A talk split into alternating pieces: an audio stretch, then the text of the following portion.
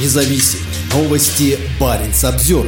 Мигранты идут на север. Финские власти сообщили о группе нелегалов из Азии и Африки на пункте пропуска Вартиус. Мигранты прибыли на финскую границу из карельского города Костомукша. По словам местных жителей, им помогали российские пограничники.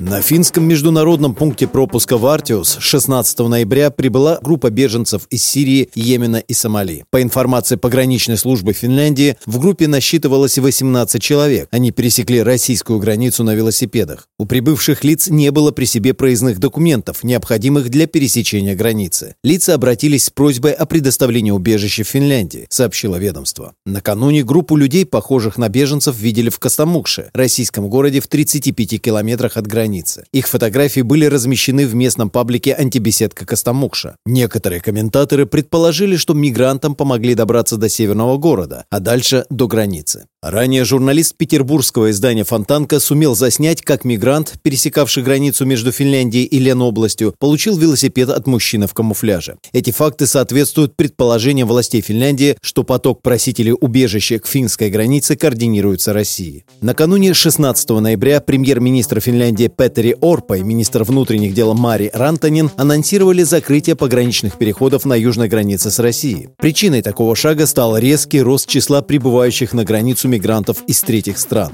Чиновники отметили, что это явление распространяется и на север. Вскоре о возможности закрытия пункта пропуска заявили Эстония и Норвегия. Баренц Обзервер.